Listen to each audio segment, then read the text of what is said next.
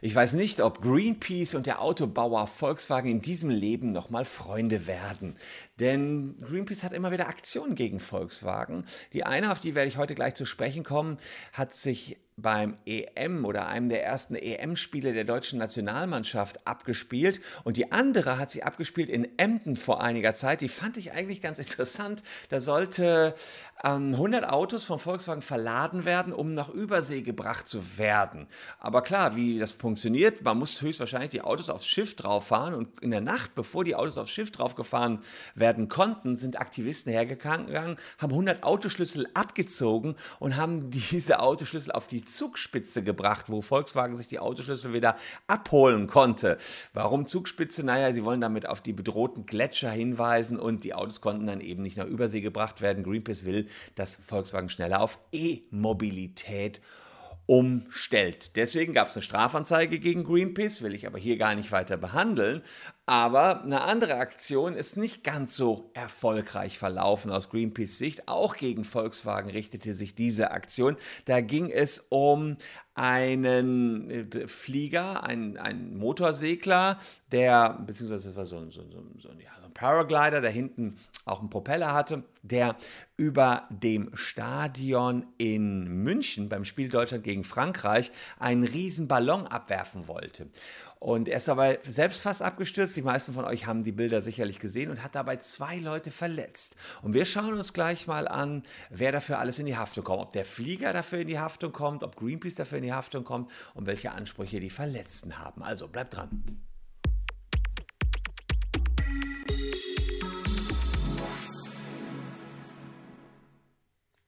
Hallo, ich bin Christian Solmecke, Rechtsanwalt und Partner der Kölner Medienrechtskanzlei Wildeborger und Solmecke und lasst gern ein Abo für diesen Kanal da, wenn ihr rechtlich up-to-date bleiben wollt. Während die deutsche Mannschaft äh, am Dienstag im altehrwürdigen Wembley Stadion gegen England spielt, spielt der Krieg zwischen Greenpeace und Volkswagen mittlerweile vor den Gerichten sich ab. Aber er hatte auch schon einen Beginn genommen, unter anderem bei der Fußball-Europameisterschaft. Ganz kurz, was ist passiert? Ihr habt es vermutlich gesehen, ein Gleitschirmflieger hinten mit so einem Propeller hinten dran, der wollte über der Allianz Arena in München einen gelben Latexball mit der Aufschrift Kick-out Oil abwerfen. Was Greenpeace ja immer wieder will, ist, dass ähm, Volkswagen endlich auf E-Mobilität umstellt. Allerdings misslang hier der Plan. Der Gleitschirm hatte sich oben irgendwie verfangen in irgendwelchen Seilen.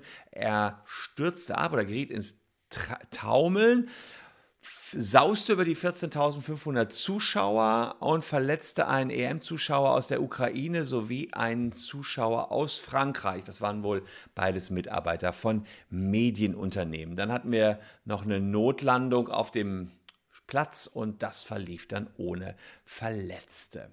Verletzt worden wäre allerdings beinahe der Aktivist, denn Scharfschützen hatten schon angelegt, um ihn aus der Luft abzuschießen. Warum? Weil man glaubt, es wäre ein Terrorverdächtiger. Und Bayerns Innenminister hat gesagt, erst in letzter Sekunde haben wir gecheckt, dass das kein Terroranschlag war, sondern dass Greenpeace oben auf dem Gleitschirm drauf stand.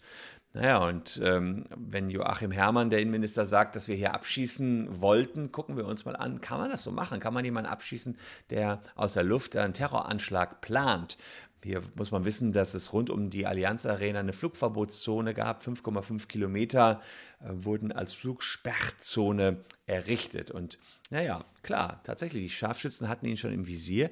Und diesen finalen Rettungsschuss, den gibt es aus dem Polizeigesetz in Nordrhein-Westfalen, beispielsweise aus 64, 65 Polizeigesetz Nordrhein-Westfalen. Da steht drin, dass der Polizei, äh, dass der finale Rettungsschuss oder auch der polizeiliche Todesschuss zulässig ist, wenn und sofern er die einzige Möglichkeit darstellt, eine akute Lebensgefahr oder schwerwiegende Verletzung der körperlichen Unversehrtheit äh, für Geiseln bzw. jetzt hier Stadionbesucher abzuwenden. Ja?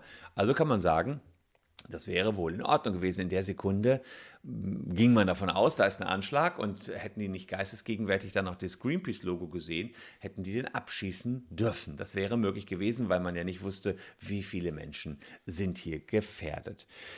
Die Frage ist, welche Konsequenzen hat das für den Aktivisten? Hier wurden zwei Zuschauer am Kopf verletzt, als er über die rübergerast ist. Und das könnte den Tatbestand der gefährlichen Körperverletzung verwirklicht haben. Gefährliche Körperverletzung nach 224 Absatz 1 Ziffer 2 Strafgesetzbuch äh, liegt dann vor, wenn man ein gefährliches Werkzeug genutzt hat. Und der Bundesgerichtshof hat äh, gesagt, naja, gefährlich ist nicht nur dann äh, Werkzeug, wenn es wie ein Messer bestimmungsgemäß gebraucht werden kann für gefährliche Dinge, sondern wenn es eingesetzt wird, in, äh, um etwas Gefährliches zu tun, beispielsweise ein Auto. Wenn man im Auto jemanden verletzt, wird auch ein Auto zu einem gefährlichen Werkzeug. Gleiches kann man wohl sagen für einen motorisierten Gleitschirm. Der kann auch dann entsprechend ein gefährliches Werkzeug werden. Auch kann man darüber nachdenken, über Paragraph 244 Absatz 1 Ziffer 5 Strafgesetzbuch. Da geht es um eine Körperverletzung mittels einer der, des, das Leben gefährdenden Behandlung. Und wenn man mit einem Gleitschirm, mit Motor auf Köpfe von Menschen fliegt, ja, kann man das sicherlich auch so sehen. Objektiv war eine hohe Gefahr gegeben. Dann haben wir auch noch Tötungsdelikte, versuchtes Tötungsdelikt, kann man sich fragen.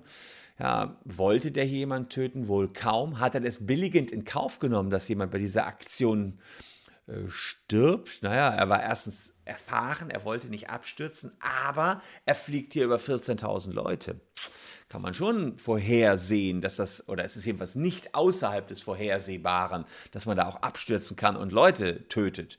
Ja, andererseits glaube ich, dass, das wird noch der heikelste Punkt sein, wenn es jetzt hier zu einer Verurteilung des Gleitschirmfliegers war, ihm da die versuchte Tötung entsprechend nachzuweisen. Hausfriedensbruch ist natürlich erfüllt. Er kam aus der Luft, hatte aber kein Ticket, jedenfalls mutmaßlich kein Ticket, schon gar kein Ticket für den Rasen, wo er dann letztlich gelandet ist. Und last but not least 315 Strafgesetzbuch. Das Ganze war auch noch ein gefährlicher Eingriff in den Luftverkehr.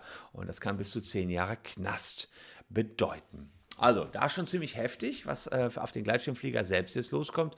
Und tja, da muss man ehrlicherweise sagen, das sind Straftaten hier so gut man diese Aktion auch finden mag, ich sage mal so, ehrlicherweise diese äh, verpesteten Diesel, die da von Volkswagen manipuliert worden sind, das war ja auch eine krasse Nummer. Ja, also dass Greenpeace jetzt hier Volkswagen auf dem Kieker hat, kann ich persönlich ganz gut verstehen.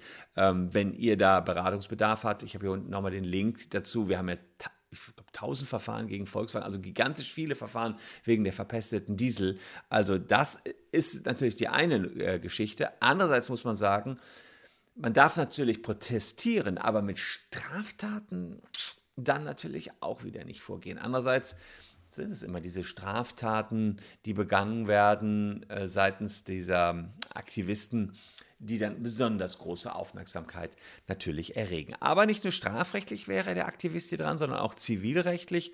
Die Zuschauer sind verletzt worden. Nach 823, 253 BGB haben sie hier Schmerzensgeldansprüche ähm, und tja, da muss man sagen, er hätte wahrscheinlich mehr äh, Abstand lassen müssen. Also man muss gucken, hat er fahrlässig gehandelt? Ja, hat er. Hätte mehr Abstand zum Stadiondach lassen müssen. Ähm, da liegt zweifelsfrei Fahrlässigkeit vor. Ähm, der Veranstalter selbst äh, kann auch noch mit in die Haftung genommen werden.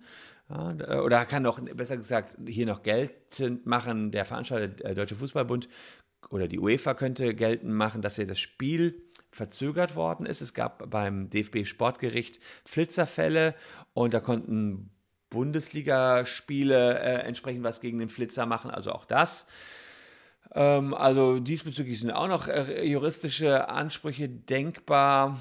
Äh, dann war es in der Vergangenheit, glaube ich, so, dass dann erstmal die Vereine selbst in die Haftung gekommen sind. Die konnten es dann auf den Flitzer abwälzen. Hier könnte man die UEFA sagen, ja, wer war da der Veranstalter? DFB muss haften dafür, dass sie nicht für die Sicherheit Sorge getragen haben. Das könnte sich der DFB dann eben wiederholen vom Flitzer. Und natürlich flugrechtliche Sanktionen. Ich ähm, gehe fest davon aus, dass der Flitzer hier seine Flugerlaubnis entzogen bekommt. Aber auch Greenpeace, die haben sich zwar entschuldigt, ja, das ist auch noch kritisiert worden, das war nicht so richtig gut, die ähm, Entschuldigung da. Ähm, könnte strafrechtlich wegen Anstiftung und Beihilfe mit in die Haftung genommen werden, beziehungsweise in die strafrechtliche Verantwortung. Paragraphen 26 folgende wären hier einschlägig. Also hier muss man sich eben fragen, inwiefern haben die das gemeinsam geplant. Ich gehe davon aus, dass die sehr genau wussten, was da los war.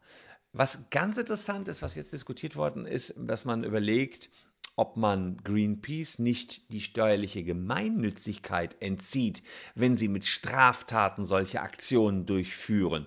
Das ist ein interessanter Gesichtspunkt, den ich so noch nie gehört hatte. Im Paragraph 52 Abgabenordnung steht drin, wann man gemeinnützig ist. Also Gemeinnützigkeit bringt einem Verein vor allen Dingen deswegen was, weil er ja quasi keine Steuern zahlen muss und äh, dann eben entsprechend mehr Geld für Spenden hat.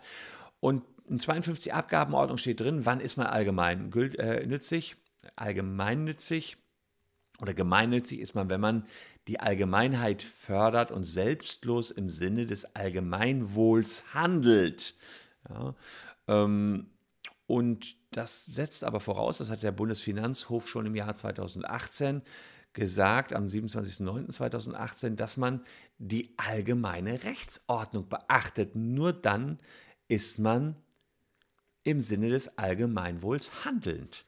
Naja, und da muss man sagen, die allgemeine Rechtsordnung, die ist hier von Greenpeace nicht beachtet worden. Ich gehe nicht davon aus, dass Greenpeace wegen dieser Aktion jetzt die äh, Gemeinnützigkeit entzogen bekommt, aber diskussionswürdig ist das. Und diesen Passus 52 Abgabenordnung sehe ich da auch zum ersten Mal. Und klar, auch die Aktion mit den Schlüsseln, die ich eigentlich ganz witzig finde, Autoschlüssel abgezogen und auf die Zugspitze gebracht, ja.